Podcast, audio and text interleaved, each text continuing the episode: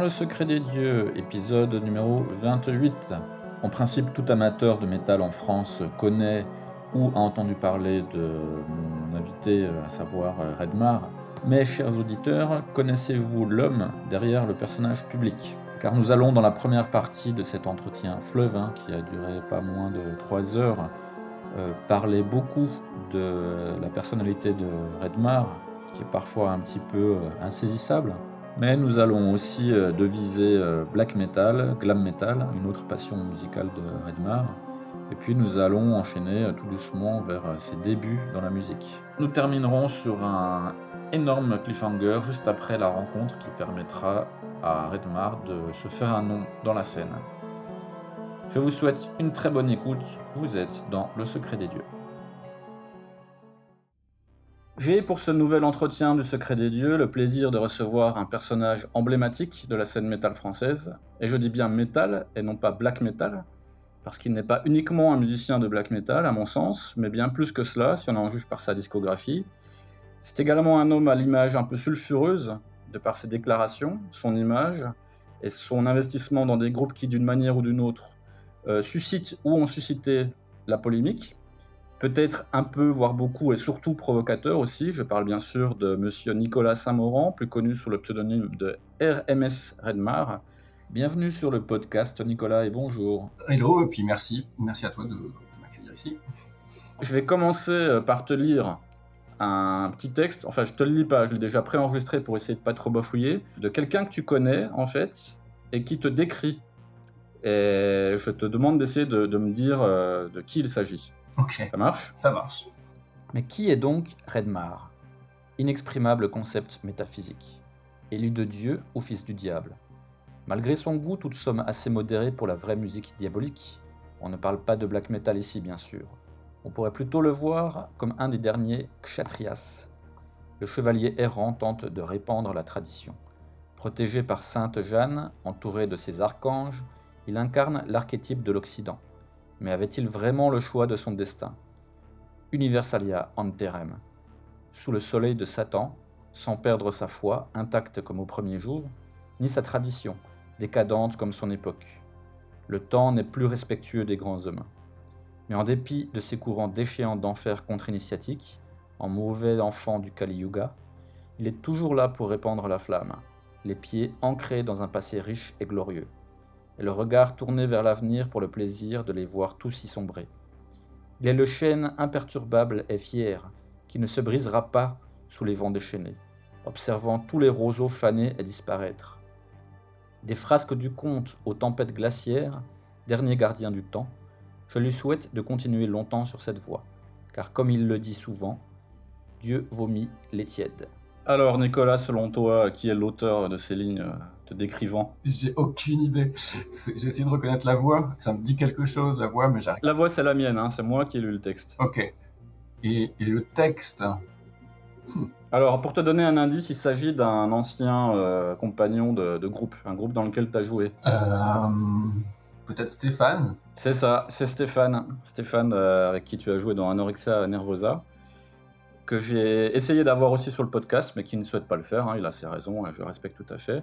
Mais je lui ai demandé en contrepartie de, de, te décrire, et il l'a fait en ces termes. Alors, euh, personnellement, je suis pas sûr de tout comprendre, hein, mais est-ce que tu te, tu te reconnais un petit peu dans, ce que tu as pu entendre? Ouais, enfin c'est super, super flatteur les, comparaisons.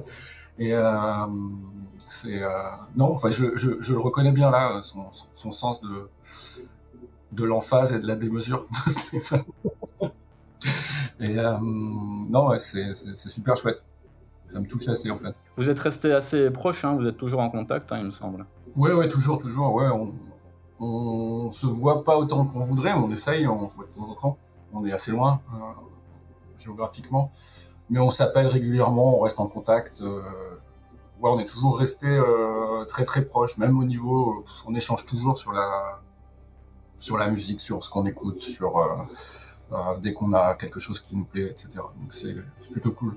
C'est vraiment une, c'est vraiment un très bon ami à moi. Et ça pourrait euh, résulter sur une nouvelle collaboration euh, artistique entre vous un jour ou, ou c'est pas d'actualité? Ça, je sais pas pourquoi pas. Ouais, c'est. Euh, on en a.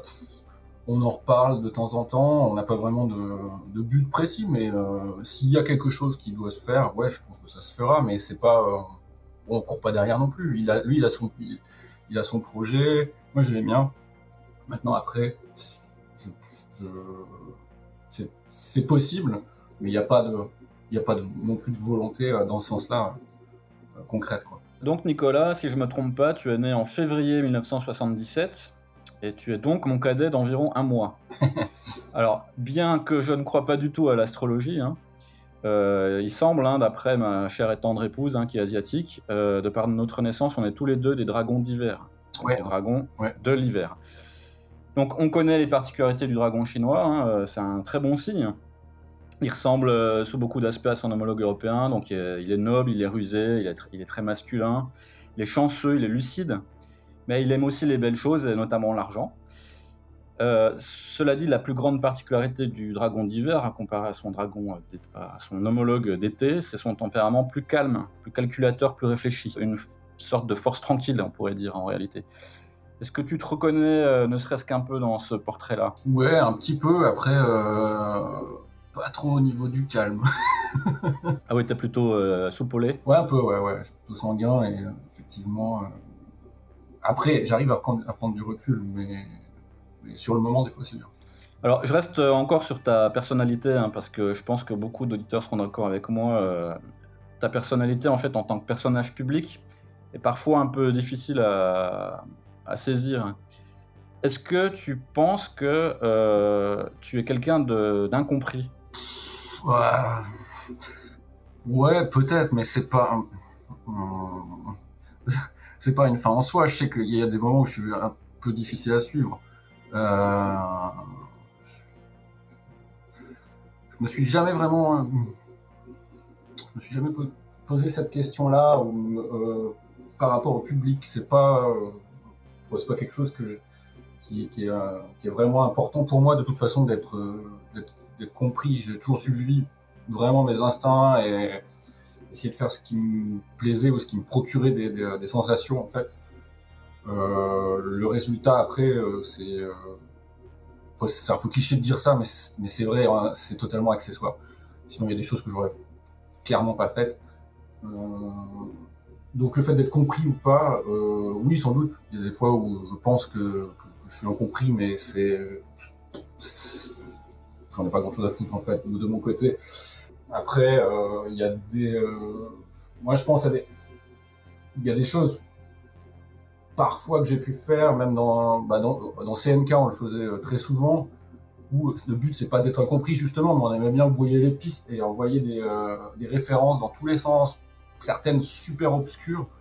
Euh, et on, savait qu'il y y a plein de gens qui n'allaient pas, allaient, pas capter quoi. Euh, ou que ça allait toucher juste deux personnes. Enfin, mais bon, ça c'était le côté euh, un peu, un peu marrant de, la chose. Donc on peut, j'ai pu jouer avec ça aussi des fois.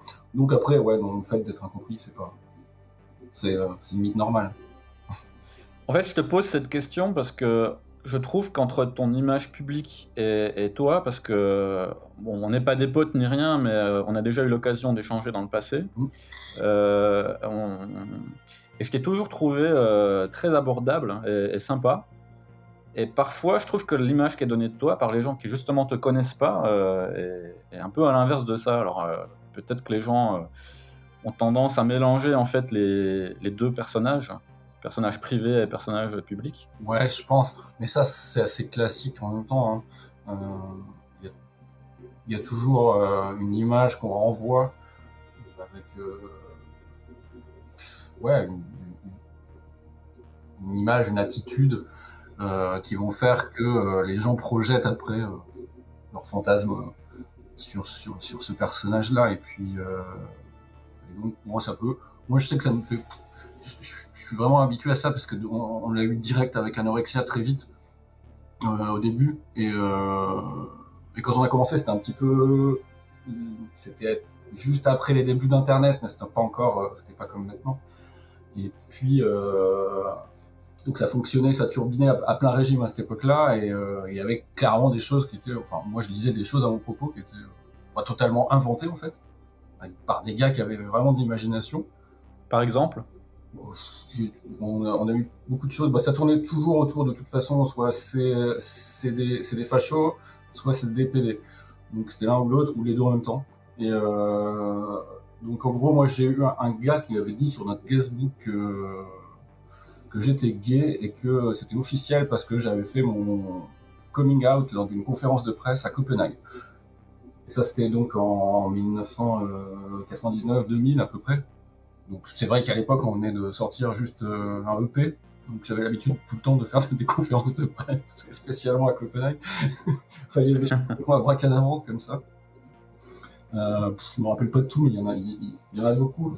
Et puis euh, ouais, je sais pas, les, gens ils euh, ils inventent et puis euh, puis après et puis après bah c'est il y a un côté téléphone arabe, c'est-à-dire c'est répété. Et puis ça donne des espèces de légendes urbaines, euh, mais comme il y en a sur pas mal de groupes. Enfin, moi je je, regardais les les médias un peu mainstream avec les- l'histoire de Manson actuellement, et puis on retrouve les mêmes les mêmes conneries qu'on lisait sur ACDC à l'époque, à savoir les qui tuent des animaux sur scène ou je ne sais quoi. Enfin, le truc qui a, été mis sur le dos donc d'Alice Cooper, de Marilyn Manson. de- et puis la, la légende, elle vit, elle, se, vit toute seule, elle a une existence propre et ça passe de groupe en groupe. Il y a des mythes comme ça. Donc ouais, moi, après j'ai pris le parti de, vivre avec. Je pas, ça non plus, ça me pose pas énormément de problèmes. Dans tous les cas, euh, c'est pareil. À, l'époque d'Anorexia, on avait cette euh, vu que dans le métal et le black metal en particulier, c'est mal vu dès qu'un groupe a un peu de succès, euh, il est très vite taxé de commercial, etc. Euh, donc on avait une réputation de rockstar. Euh, bon, moi après, euh, comme tu disais, j'ai toujours, toujours passé l'after du concert dans le public avec tout le monde, à, fa- à faire la, à faire la fête, à boire des coups. Je suis, quand j'étais sur Paris, je sortais pas mal, euh, je, voyais, voyais beaucoup de gens, je toujours, euh, voilà, je me suis toujours comporté tout à fait no- normalement, euh, même y compris quand on venait m'aborder à propos du groupe, etc. Donc, je pense que voilà, les gens comme toi qui m'ont rencontré, ou qui à plusieurs reprises savent ce qu'il en est. Bon, les autres après, si, si ça leur plaît de, de colporter des limites, bah, c'est égal quoi. Enfin, moi je c'est le jeu. D'accord, alors là, tu as un peu défloré ma question suivante, mais je vais la, poser quand même. Euh, tu, as déclaré dans une interview hein, que j'ai pu lire sur un site web euh, récemment, alors je te cite, tu as dit En France, on a plutôt tendance, et pas que dans la musique, à dénigrer. Ça nous vient d'une espèce de culture un peu marxiste qui consiste à, quand on voit quelqu'un qui réussit, à le traiter de bourgeois plutôt qu'à l'encourager en fait. C'est culturel. Alors tu disais que tu, ça te passe un petit peu au-dessus de la tête, donc ma question c'était quand même, est-ce que tu... C'est quelque chose euh, dont tu es toujours euh, un peu, euh, on va dire, la victime? Je sais que tu as beaucoup connu ça avec Anorexia Nervosa, parce que bah, en tant que groupe qui marchait, ça faisait de toi une cible idéale, surtout que tu es quelqu'un qui n'a pas la langue dans, dans la poche. Mhm. Est-ce que quand même, d'une manière ou d'une autre, tu as pu à un moment donné en souffrir? Ou euh, ce genre de considération, ça t'a toujours complètement passé au-dessus de la tête? Ou est-ce que euh, ça a pu évoluer avec le temps, en fait, avec la maturité, etc. Bah, bien sûr, ça a évolué. Ça a évolué. Ça serait mentir que de dire que ça m'a pas, m'a pas touché, ça m'a pas atteint. Évidemment, au début, ça m'a atteint. Et d'autant plus euh, qu'à l'époque, euh, bah, faut, re- faut recontextualiser, quoi, parce que à l'époque où Anorexia commence à décoller et à, vraiment marcher, effectivement, il y, a un- truc qui se passe et on est dans tous les magazines tout le temps. euh, on fait des couvertures, euh, il des interviews partout, euh, des tournées, etc. Sauf que à cette époque-là, nous on vivait comme des semi-clochards. Parce que ce qu'il faut comprendre aussi, c'est que pour faire un groupe qui tourne en France, avant, il y, a un virage très très dur à négocier. Quand on commence justement à avoir ce niveau-là, bah faut, il faut pouvoir, euh, il faut que le groupe il, soit professionnel, hein, qui fonctionne comme une entreprise, comme quelque chose de, carré. Donc c'est quasi un, temps plein il y a tout le temps, il y a tout le temps des choses à faire, et puis ça rapporte rien. Donc c'est là où le, gap il est un peu, il est un peu dur, parce qu'effectivement, euh, faut se concentrer, faut se consacrer 100% de son temps, on peut pas bosser à côté, on peut rien faire d'autre à ça. Et puis, on a, et puis on a, on a rien, on a rien en retour, on n'a pas de retour sur sur ce, cet investissement de temps. Euh, donc moi j'avais arrêté mes études, j'avais plus, de boulot. Euh, les autres, c'était à peu près pareil. Il y avait que Stéphane qui avait réussi parce qu'il avait un temps partiel, etc. Mais c'était compliqué vraiment pour tout le monde. Donc on était obligé de, de, trafiquer. moi, j'étais à l'époque, j'étais au RMI. Et puis on, on complétait avec des petites choses qu'on gagnait pas à droite à gauche et on arrivait à survivre en fait quoi. Mais donc ouais effectivement quand on est là, comme je disais à vivre comme, comme une espèce de, de, de demi-clodo, bah ça fait un peu chier de lire des trucs où tu dis ah oui c'est ça le rockstar pleine de thunes tu vois? ouais, c'est sûr. Euh, c'est pour ça que ce que je répondais à l'époque aux gars, je leur disais, mais euh, viens vivre ma vie avec moi pendant, pendant, pendant un mois, puis on en reparle. Et, euh, mais, euh, mais voilà, après, bah, moi, je, je, me plains pas, c'est pas, je me, me suis pas plaint de ça non plus, parce que c'est ce que j'avais choisi, et je voulais le faire, et puis je l'ai fait. Donc c'est sûr que c'est difficile, c'est pour ça qu'il y a pas mal de groupes qui, arrêtent en cours à, à, ce palier-là, justement, qui est très très dur à, à négocier. Mais euh, mais euh, ouais, après, avec le temps, bon bah, c'est comme tout. On fait, on relativise et puis on arrive à, passer ça un petit peu, à, prendre du recul et puis euh, à pas trop y faire attention, de moins en moins. Euh, bah parce que sinon, de toute façon, si on commence à s'attarder sur ce genre de choses, ce genre de réflexion, on sort pas, on fait que ça, et puis, euh, et puis mentalement, c'est pas tenable. Donc, ouais, je pense que avec le, on va dire la maturité entre guillemets, ça aide à, à, prendre un peu de, à s'élever un peu au-dessus de tout ça. Ouais. Histoire de se débarrasser aussi de ça, euh, ton pseudo euh, RMS Redmar, ça vient d'où? Alors moi j'ai une, une, petite idée, sachant que j'ai pas cherché spécifiquement, hein, parce que tu as peut-être déjà, euh, en as peut-être déjà parlé. Mais pourquoi euh, adopter ce, ce pseudo-là en particulier? Ouais, c'est, Je me rappelle même plus de la raison exacte. C'est que moi, quand j'ai commencé, euh, j'ai commencé dans le. Au tout début, j'ai rejoint un groupe par défaut euh, de, de, de, de death, Grind. Parce que moi, j'avais envie de faire du black metal, donc petit à petit, je l'ai transformé en groupe de black. Et puis j'avais. Euh, quand j'ai commencé, j'avais 17-18 ans, et puis j'ai. Euh, voilà, il fallait un pseudo, il fallait quelque chose qui sonne germanique, qui sonne. Donc j'ai choisi ça que j'ai trouvé dans un bouquin sur les, les, traditions européennes, qui tire de la, de la, mythologie germanique. Et puis après, je l'ai customisé euh, au fil des années en rajoutant de, des trucs à droite à gauche. Ça a pas mal bougé, hein, des fois c'était Sam Raimar, RMS, machin. Euh, le, rose, c'était euh, c'était c'était un peu pour faire concilier ça avec mon amour immodéré pour Johnson Rosie, c'est scène glam glam glam US. Donc c'était assez antinomique on va dire, mais ça me faisait marrer justement le décalage. Et puis voilà, grosso modo, c'est des, des, des, délires adolescents. Quoi. Il y a un côté un peu Marilyn Manson en fait, un côté euh, à la fois euh, agressif et justement glam. On, on, en revient, on, on en reparlera du glam tout à l'heure, hein, puisque je sais que tu es friand de ce genre de musique, mais il y a un petit peu de ça, non? Il y a un petit peu de ça. Et après, quand j'ai quand j'ai euh, choisi le pseudo, c'était avant de connaître Manson, même avant que ça explose d'ailleurs. Mais, euh, mais c'est rigolo, ouais, parce que c'est euh, il y a assez de ça, effectivement. Et puis euh, moi, au début, d'ailleurs, quand c'est sorti le portrait, je me suis pas penché sur la question parce que pour moi, à l'époque, c'était genre de pochette, de visuel, de machin, j'avais même pas écouté parce que ça me, ça m'évoquait un truc un peu corps, un peu très américain et que j'avais pas, qui me faisait pas du tout envie. Et, euh, puis c'est un pote en fait qui m'avait dit, euh, tu devrais jeter une oreille, ça va te plaire. Puis après, après il avait sorti l'Antichrist, et effectivement, là, j'ai. Le... Ouais, ouais, dans le délire, je me, suis... ça m'a beaucoup parlé, effectivement. Euh, tu as adopté d'autres pseudonymes aussi hein, au cours de ta carrière musicale, euh, notamment avec Crack of Down. Ouais. tu as aussi utilisé ton vrai nom. Est-ce qu'on peut voir ça en fait comme une manière d'interpréter euh, d'autres personnages? Pas vraiment. Euh, oh, oui, mais c'était en général c'était pour coller euh, pour coller à l'esprit de l'album. Crack of Dawn c'était un peu différent, c'est-à-dire que c'est une espèce de secret de polychinelle, ça s'est très vite su, on voulait pas le cacher de toute façon j'étais dedans, mais on voulait que le, on voulait pas mettre ça en avant et on voulait que le groupe il, il fasse parler de lui tout seul sans dire que ce soit euh, le side project de Reinmark. Et euh, donc c'est pour ça que j'avais mis un autre, euh, un autre pseudo, puis que bon, on a choisi un truc qui allait dans le dans l'esprit un peu un peu glam punk du truc. Mais, mais voilà, après, ouais, pour CNK, c'était pour marquer le coup et pour, pour faire une. Je sais pas, ouais, retrouver un côté plus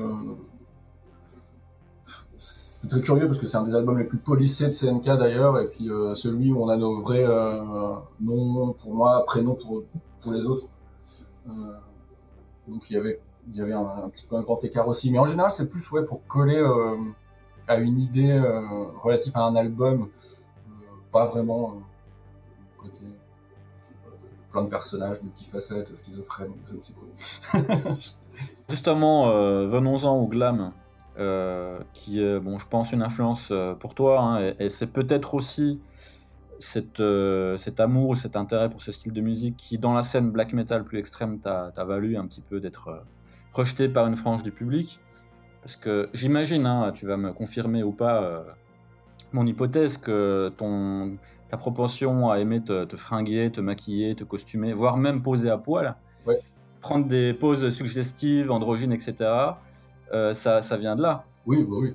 C'est quelque chose d'assez. Euh, moi, en fait, c'est bah, les premiers trucs que j'ai écoutés, euh, vraiment que j'ai vraiment aimé, on va dire. Et ça a été, ouais, ça a été un choc quand j'ai découvert ça, mais c'était vraiment. Je crois que j'ai commencé à écouter ça quand j'avais 12 ans, quelque chose comme ça, 12-13 ans. Et puis, et puis, ouais, Motley Crue, euh, ensuite les Guns, c'est pas vraiment dans même, le même délire, mais euh, Twisted Sister, etc. Enfin, euh, toute la vague US. J'ai découvert après, parce que j'écoutais ça, euh, du, du, du, glam US, sur Los Angeles. Je me suis intéressé après au glam anglais des années 70. J'ai découvert plein de trucs. Euh, qui m'ont passionné aussi, les suites, euh, ce genre de groupe. Il y a des ponts après qui se créent avec d'autres euh, avec d'autres styles aussi, avec euh, style vraiment de, de, hooligan anglais. Enfin, tout ça se mélange. Et puis, ça m'a beaucoup parlé. Pas que pas. Bah, au début, il y avait l'image, évidemment, quoi. Quand, quand tu as 12 ans et que tu vois le Shout of Devil d'un Motley, les photos, tu te dis, bah, ouais, je, suis là, quoi. Et euh, ça, c'est le premier aspect, mais il y a, y, a, un côté. Euh, bien que j'écoutais d'autres trucs, j'écoutais Maiden, j'écoutais des. Euh, tout ce qu'écoutaient mes potes, Metallica, etc. Mais je trouvais là-dedans une, agressivité, effectivement, et une forme de, de, street cred, j'ai envie de dire, qui était, qui était vraiment au-dessus du reste. Euh, D'ailleurs, si on prend Motley Crue dans les années 80 euh, et puis on prend euh, Maiden dans les années 80, euh, Maiden, ma grand-mère aurait pu les écouter et ça ne faisait pas peur. Quoi. Motley, ça fait vraiment des mecs qui viennent des, espèces de, de, de, voyous teigneux. Il y avait ça, il y avait ce côté-là qui, me parlait vraiment. En fait, moi en musique, après, c'est aussi pour ça que je, suis venu au black metal. C'est vraiment un truc viscéral. J'aime bien quand J'aime bien quand, on ressent l'agressivité en fait via la musique. Ça arrive à être vraiment palpable. Euh, c'est vraiment du pur feeling quoi. Euh, mais euh, c'est ça qui me plaisait dans le glam. Bon après il y a les trucs un peu sirupeux etc. J'aime bien aussi, mais mais il y avait toujours ce côté tendu qui, qui me plaisait. après, ça a été, euh, ouais, ça a été dur à négocier quand je me suis mis au black parce qu'effectivement, bon, après, je suis plongé dedans, j'écoutais vraiment que ça pendant une longue période. Et puis, euh, puis au début, évidemment, tu avais euh, tous les, les, black metalleux qui, qui chiaient sur le, sur le, glam et le hard rock de manière générale. Mais, euh, mais après, je me suis dit, il n'y a pas. Évidemment, musicalement, ça n'a rien à voir, mais au niveau de certains aspects d'attitude de, ou même de, de, ressenti, il n'y a pas un écart qui est, qui, est si, euh, qui est si fou. On peut retrouver des fois les mêmes, euh, les, mêmes, même genre de, de, de, ressenti en fait à l'écoute. Et, euh, et c'est là où je me suis dit, bah, finalement, euh, je, je rien à battre de dire que j'aime bien, oui, euh, j'aime bien et Dark Throne et Motley Crue et ça me pose pas de problème. Mais d'ailleurs, le temps m'a donné raison, puisque maintenant, en fait, tout le monde euh, dit que c'est culte, Motley. En fait, à l'époque, c'était le, un gros mot, et puis maintenant, en fait, tout le monde a ressorti ses deux t-shirts sur le Devil. Euh, c'est une question qui, qui, évolue aussi au fil du temps, tu vois. Ouais, absolument. Alors justement, hein, tu, tu, tu, me diras si tu trouves que je délire complètement, mais si je regarde l'ensemble des choses que tu as fait hein, dans ta carrière musicale, euh, en, en, un seul, si je réunis tout ça en un seul euh, body of work, hein, comme disent les anglo-saxons, je ne connais pas l'équivalent français, est-ce qu'on peut te qualifier d'artiste de, de, glam extrême? Bah, pourquoi pas. Moi, c'est ce, ce qu'on avait mis en définition, je crois, sur, le, sur la page Facebook CNK, même sur des t-shirts, il me semble, c'était... Euh euh, French Military Glamcore. et euh, ouais, c'était ah, un petit peu débile, mais, euh, mais oui, oui, moi ça me dérange pas.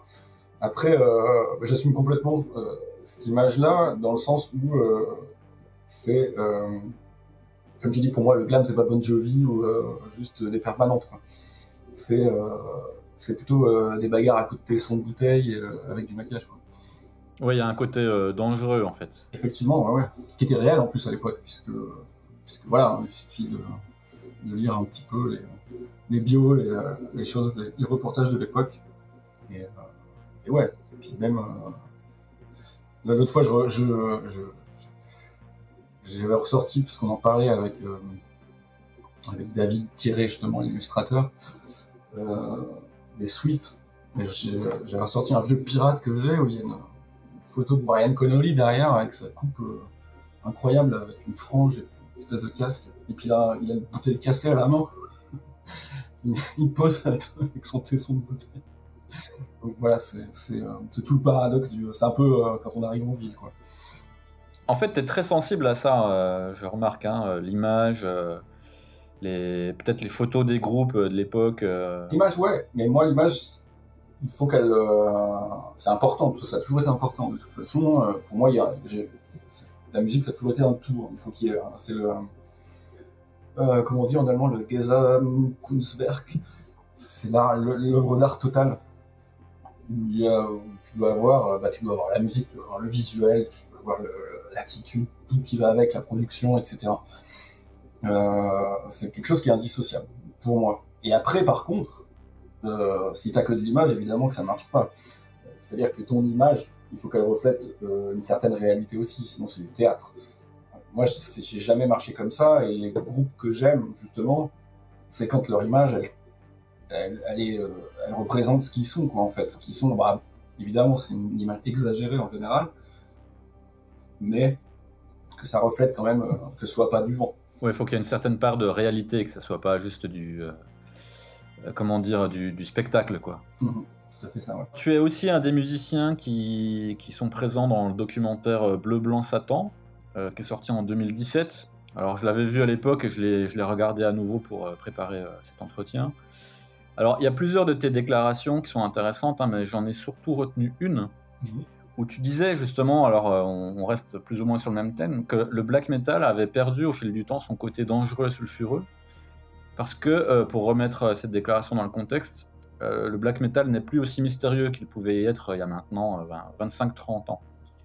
Est-ce que toi aussi, en tant que, personne, tu penses qu'aussi au fil du temps, tu as perdu un petit peu ce côté dangereux et sulfureux? Parce que bon, on s'est parlé un petit peu avant de préparer. tu es un homme marié, tu vis près d'un lac, euh, tu près de la Suisse, tu travailles en Suisse. Est-ce que en gros tu t'es assagi avec l'âge un peu comme le black metal? Bah, je pense que oui, mais ça c'est normal. hein. Euh, c'est euh, heureusement que je ne suis pas comme je pouvais l'être à 18 ans. Euh, c'est non, c'est je pense que c'est normal effectivement. Mais oui, je me suis assagi, c'est sûr. Maintenant, le côté dangereux pour un mouvement, je pense que c'est fatal de toute façon. Si on prend n'importe lequel, et puis euh, pas que le black metal, et ben ça vieillit, et puis après euh, c'est intellectualisé, c'est calculé puisque il y a des codes qui se mettent en place, il y a des choses, il y a des, passages obligés. Euh, donc à partir de ce moment-là, c'est intellectualiser justement le genre où c'est plus vraiment un truc totalement euh, improbable qui vient des tripes. C'est pas que c'est foutu, mais c'est que. euh, et oui, le côté dangereux, le côté mystérieux, ça peut pas tenir. Parce qu'après, il y a des.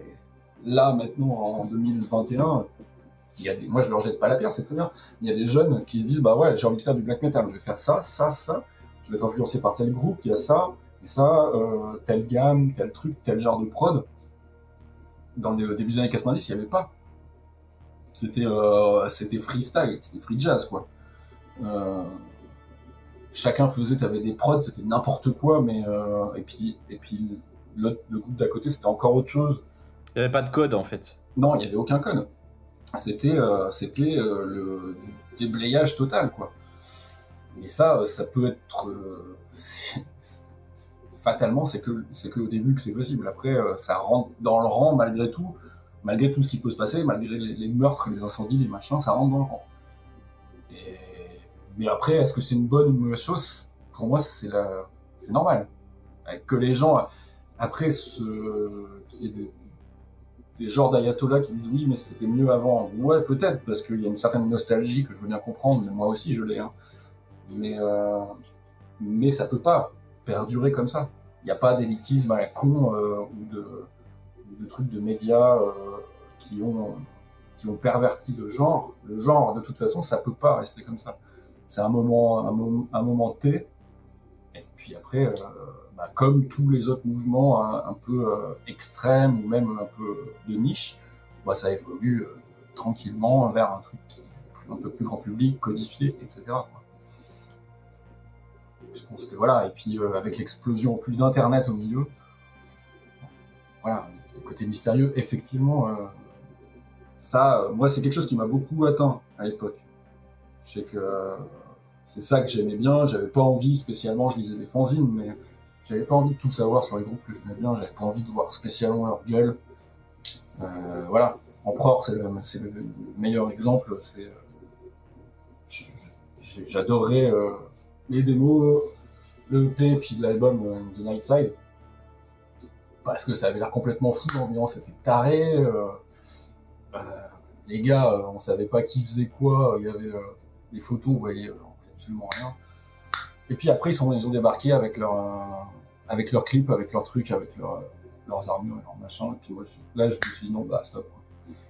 Ça, a tout, cassé, quoi. Oui, aujourd'hui, quand Pror fait tous les ans la, tournée des festivals, ils arrivent avec la famille, la femme, les enfants. euh, c'est sûr que l'image des débuts est plus du tout la même. Mais pareil, après, avec le, recul, avec le recul, moi, je, je, je leur jette pas la pierre, c'est tout à fait normal. Ils ont une évolution normale. C'est des très bons musiciens, ils ont envie de faire quelque chose de plus abouti, etc. Sauf qu'en cours de route, ouais, je pense qu'ils ont. Il y a un truc qui, se perd, mais c'est. Fatal. Puis surtout pour un genre comme ça, qui est, est vraiment, euh, justement, hyper viscéral à la base. Mais après, bon, moi, il y, a un- autre- point dont déjà parlé euh, plusieurs fois, mais qui, me tient assez à cœur aussi, c'est le. D'ailleurs, j'ai écouté le podcast de, Mika, Barbarian, là-dessus. Euh, je trouvais ça assez juste, qu'il disait, je suis complètement d'accord avec lui par rapport à Mayhem. Euh, le, le côté justement dont je parlais du black metal des débuts qui était de faire vraiment tout et n'importe quoi et de et d'aller de, à l'encontre de tout ce qui se faisait. Il y a un côté vraiment punk dans le black metal. Et euh, moi, ce, que je, ce qui est marrant maintenant, c'est que la tendance s'est complètement inversée. Donc, on a, les, on a des gens qui, vont te, dire euh, ce qui est black metal ou ce qui ne l'est pas. Euh, c'est devenu hyper conservateur. Alors, le conservatisme, je veux bien comprendre hein, dans une certaine mesure, mais, euh, mais, mais pour moi, c'est pas ça. Le black metal, c'est l'inverse. C'est pas quelque chose qui est figé, justement, c'est un truc qui est euh, qui, doit aller à contre-courant, qui doit susciter justement euh, de l'aversion. Et, euh, et, donc c'est pas c'est pas pas un truc de vieux avec, des gars qui disent non ça c'est pas black metal, c'est pas le bon son, c'est pas le même le bon machin. Quoi. Donc ça c'est un autre, bah c'est encore autre chose mais. Ah, moi personnellement je souscris complètement à cette, euh, cette vision là. Moi c'est ce que j'ai toujours essayé de faire en tout cas dans dans, mes projets, dans, toutes mes participations, ça a toujours été dans ce sens-là. C'est-à-dire, c'est euh, c'est pas de la provocation, mais c'est un gros, euh, c'est un gros fuck you. Euh, c'est comme ça, quoi. C'est pas euh, pour suivre une mode ou suivre des codes, des codes établis, ça. Et, ça, euh, bah oui, ça suscite forcément la polémique, des, euh, des réactions, mais ça doit être comme ça pour moi, ce style-là moi, je, vais dans le bon sens si, euh, j'ai ce, genre de réaction. Mais je trouve ça un peu dommage ouais, que ça soit que ça se qu'il y ait des, des ayatollahs du bon goût là sur le du code du style enfin il, faudrait qu'ils réécoutent les qu'ils recontextualisent justement par rapport à comment c'était à l'époque. Donc c'était vraiment ça, ça se barrait dans tous les sens. C'est intéressant ce que tu dis, hein, parce que je te demandais en début d'entretien, euh, est-ce que tu penses être quelqu'un d'incompris?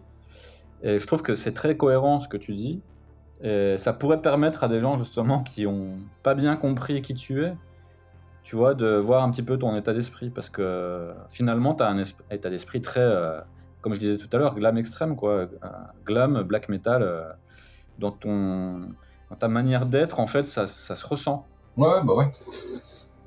Moi, après, euh, comme je te dis, le, le, style après, euh, coller une étiquette, etc., mais, ça, je m'en fous, mais euh, je j'essaye du moins d'être cohérent dans ce que je dans ce que je fais, dans ce que je dans ce que je raconte, et puis euh, voilà, c'est ça qui me c'est ça qui me tient à cœur, d'être justement d'avoir une ligne directrice de m'y tenir, et en même temps de me permettre de faire ce que je veux. Alors, tout à l'heure, je parlais du documentaire là, euh, Bleu Blanc euh, Satan, dans lequel tu apparais. D'ailleurs, on te voit faire du bateau. Euh, j'étais trop jaloux en voyant ce truc-là. J'aimerais bien avoir un bateau, moi. Bon, c'est, peu importe. ma question, c'est est-ce que ce documentaire, pour toi, c'est un bon résumé du sujet qu'il aborde C'était de la loc, le bateau. Mais ouais, c'est un bon résumé. Moi, je l'ai trouvé très bien. Je, l'aime bien, ce documentaire. Il est, bien. Après, euh, ce que je reproche un petit peu, c'est que ce soit. Il euh, n'y a, pas d'avant, il n'y a pas d'après, c'est pas très. C'est euh, vraiment. Ça fait discussion d'anciens du milieu qui discutent entre eux, en, gros, quoi. Il n'y a pas vraiment de, de déroulé, de, de, trame, de fond. Et puis on sait pas trop où, au final où ça veut, où ça veut en venir. C'est mon principal reproche. Sinon, je le trouve très bien filmé, les interviews sont cool, euh, euh, les, les, propos sont intéressants. Euh, et donc, c'est assez chouette. Bah bon, bref, tu montres ça à un, gamin de, de 18 ans aujourd'hui qui, est, qui est branché avec il s'en fout, quoi. Ouais, ça lui fera pas, pas très peur, quoi. Tu fera pas, pas très peur, puis surtout, il sait pas de quoi on parle. enfin, ça fait vraiment un peu discussion de. D'initié. Peut-être trop pointu, ouais, d'initié sur des, des choses il aurait peut-être fallu un peu tailler dans le large, je sais pas. Mais euh, il y, a un côté que je trouve un peu voilà, inachevé à ce niveau-là. Dans, ce... Mais sinon, je l'aime bien. Je... Ce docu, il est, il est, plutôt, il est plutôt sympa. Alors, il est grand temps, après cette longue introduction, de passer au plat de résistance hein, de, de l'entretien. C'est savoir euh, retracer ta carrière de musicien. donc de manière euh, plus ou moins chronologique. Alors c'est compliqué avec toi parce que tu as fait pas mal de choses. Ouais.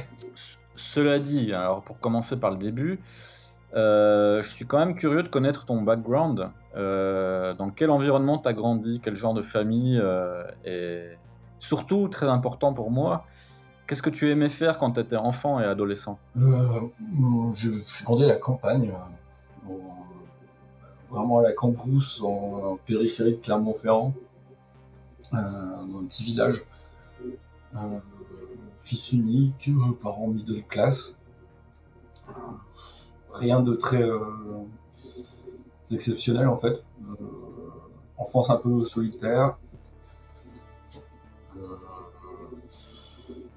Qu'est-ce que je peux dire J'aimais. ouais, je, enfin si j'avais des potes quand même, mais j'aimais bien être tout seul. Je suis ouais, fils unique, je dis. ça m'a jamais posé de problème. J'aimais bien me retrouver tout seul, faire des trucs tout seul.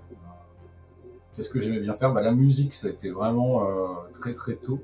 Mes parents en écoutaient beaucoup. Ils écoutaient quoi comme musique, tes parents? Ils écoutaient les Rolling Stones, ils écoutaient euh, Roxy Music, euh, Johnny. Euh, ils écoutaient pas mal de rock anglais, des Who, des choses comme ça. Donc j'ai eu j'ai toute une petite culture rock assez vite. Donc, euh, ce qui me mettait déjà un peu à l'écart euh, quand j'étais en, en primaire, notamment des autres, parce que bah, tout le monde écoutait Jean-Jacques Goldman, ce genre de merde. Et puis euh, moi, j'étais vraiment, ça me parlait pas du tout la, variété française. J'y suis venu après sur sur certains, certains, certaines choses, certains auteurs, mais, mais ça c'est un truc de vieux de toute façon. Ah oui, moi aussi, hein, c'est pareil. Hein. Quand j'étais jeune, la variété française, enfin tout ce qui était chanson française, ça me parlait pas du tout. Mais avec l'âge, j'ai découvert euh, des gens que je considère comme étant des grands artistes. Oui, oui moi aussi. Oui, oui, on pourra en reparler, mais il y en a plein que, j'écoute et que j'aime bien. Mais, euh, mais, à l'époque, c'était No Way. Moi, j'écoutais pas ça du tout. Euh, et, puis voilà, donc déjà, j'étais un peu à part. Et puis, puis ouais, j'ai toujours été un peu le weirdos, quoi, le bizarre. Donc, après, euh, qu'est-ce que j'aimais faire? J'aimais faire euh, de la, moto, je faisais du cross. J'ai fait énormément de choses quand j'étais gamin, de sport. J'en ai fait plein. J'ai fait plein euh, J'allais très rarement au fond des choses. Donc, je faisais quelque chose pendant deux ans, puis j'arrêtais, puis je faisais autre chose. J'ai fait de l'équitation, j'ai fait de motocross, de la plongée sous-marine, une tonne de trucs. Et puis ici, les arts martiaux, j'ai tenu ça un peu plus longtemps. Pendant 7 ans, je suis vieux de.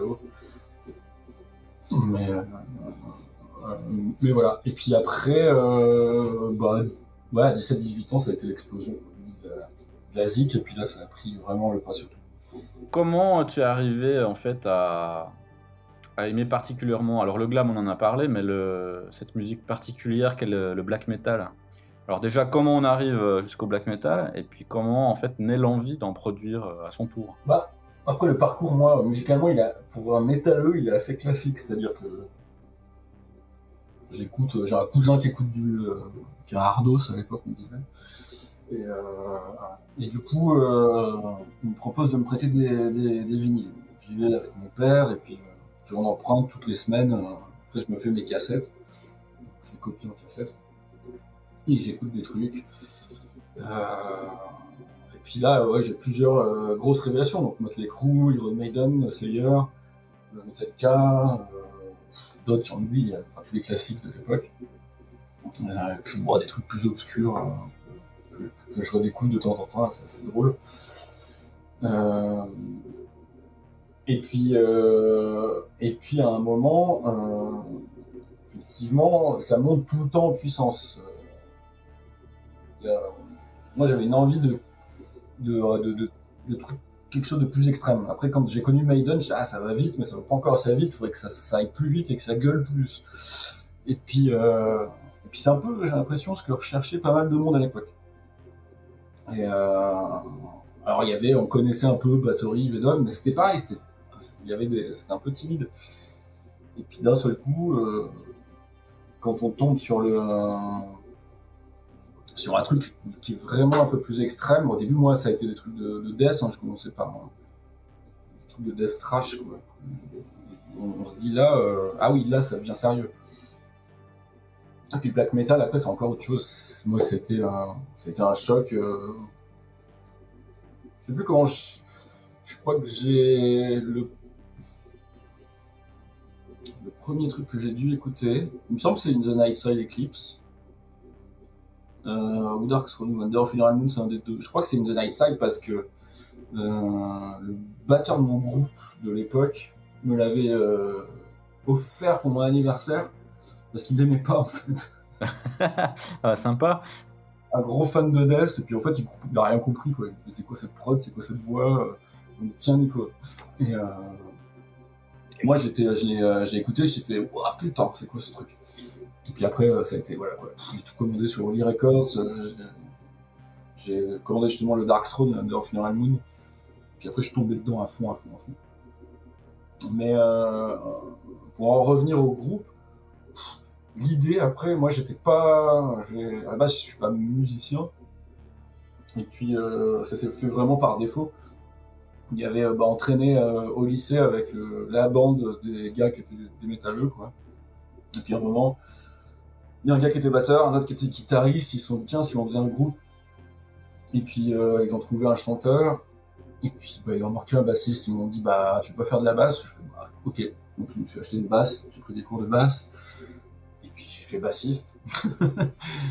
et après, petit à petit, bah voilà, j'ai commencé à faire des, des backing vocaux. Et quand le chanteur s'est barré du groupe, bah les autres m'ont dit bah t'as qu'à reprendre. Puis j'ai repris basse chant, et puis après je me suis, euh, j'ai viré la basse, sur le chant. Alors justement, euh, là, euh, je ne peux que me baser sur ce que j'ai pu voir sur Metal Archive. hein. Euh, ton premier groupe s'appelait Malveillance, dans lequel justement, comme tu le dis, tu chantes et joues de la basse. Mhm. Mais Metal Archive mentionne un autre groupe du nom de Mutilation, alors que ça n'a rien à voir avec le plus célèbre euh, Mutilation. Donc euh, je sais pas quelle est la, chronologie exactement. Mais dans les deux cas, c'était du, black metal en tout cas. Bah, oui et non, c'est le même groupe. C'est-à-dire que euh, quand ça a démarré, ça s'appelait Mutilation. C'était vraiment du, death trash de l'époque, quoi. Euh, Et puis, et puis après, bah justement, quand le chanteur s'est barré, on a changé de nom, ça s'appelait Malveillance. C'est là où j'ai repris le chant. Et puis moi, c'est là où j'étais en pleine, euh, période euh, black metal, donc euh, et ça a pris une orientation totale black metal à ce moment-là. Donc là, c'est moi qui ai fait mon tyran, et j'ai dit allez hop, tout le monde se maquille, c'est bon. la prod, on oublie tous les trucs, les, machins floridiens, et puis et c'est parti là-dessus. Donc c'est un groupe qui a évolué, bah, comme pas mal de groupes locaux à l'époque, hein, qui ont commencé à faire du death et qu'on finit par faire du espèce de trou black. Cette expérience, elle t'a elle t'a quand même servi pour la suite, notamment en termes de rencontres, il me semble. Ouais, ouais, ouais. Ouais, parce que bah j'ai euh, le groupe a, eu- a eu un petit succès euh, local sur Clermont.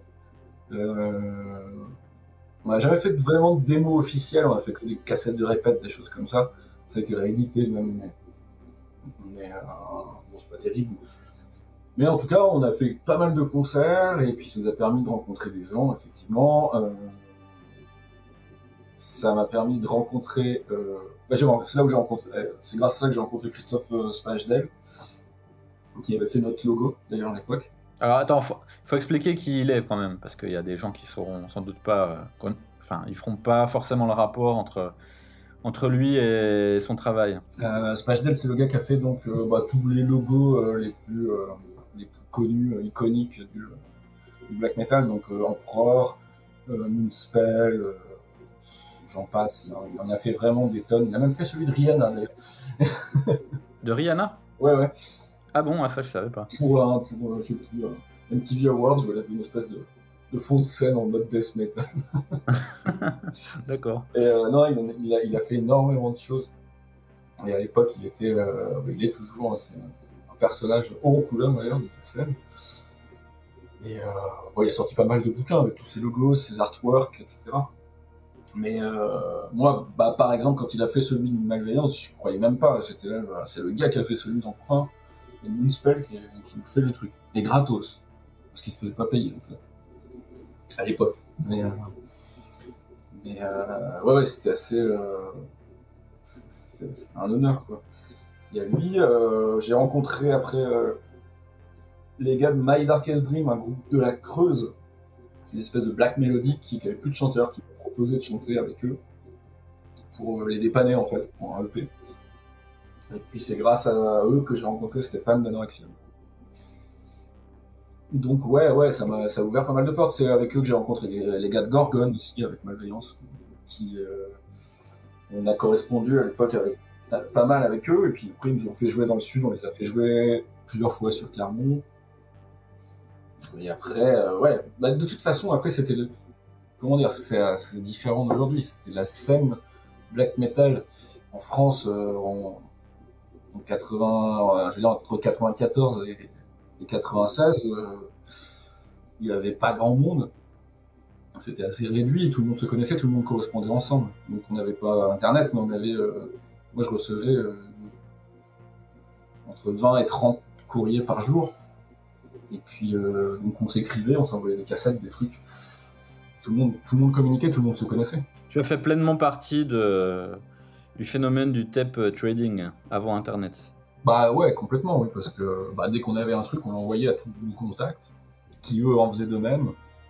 Et puis c'est comme ça qu'on c'est comme ça qu'on nouait après des liens et qu'on se voyait que voilà moi et c'est pareil c'est comme ça que j'ai rencontré aussi euh, bah, Romaric et Arnaud de Forbidden Sight qui sont restés des euh, deux de mes meilleurs amis. Mais à l'époque euh, voilà moi je, leur avais envoyé ma cassette de répète qui était toute pourrie. Et, euh, eux m'avaient envoyé la démo Renaissance Noire de Forbidden Side, donc j'étais là, ouais, c'est un peu pour un con. Euh, mais c'est ouais, c'est assez drôle parce que il y, a des, y a des vraies amitiés qui sont restées et qui sont, qui sont sorties de là en fait. Hein. Les gars de Gorgon, c'est pareil, je les ai revus euh, l'été dernier et puis euh, et euh, Chris, je l'avais pas revu depuis 10 ou 15 ans. Et puis voilà, c'était super cool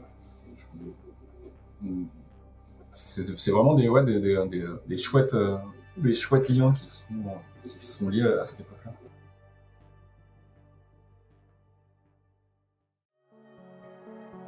Fin de la première des trois parties qui composeront cet entretien. J'espère qu'elle vous aura plu.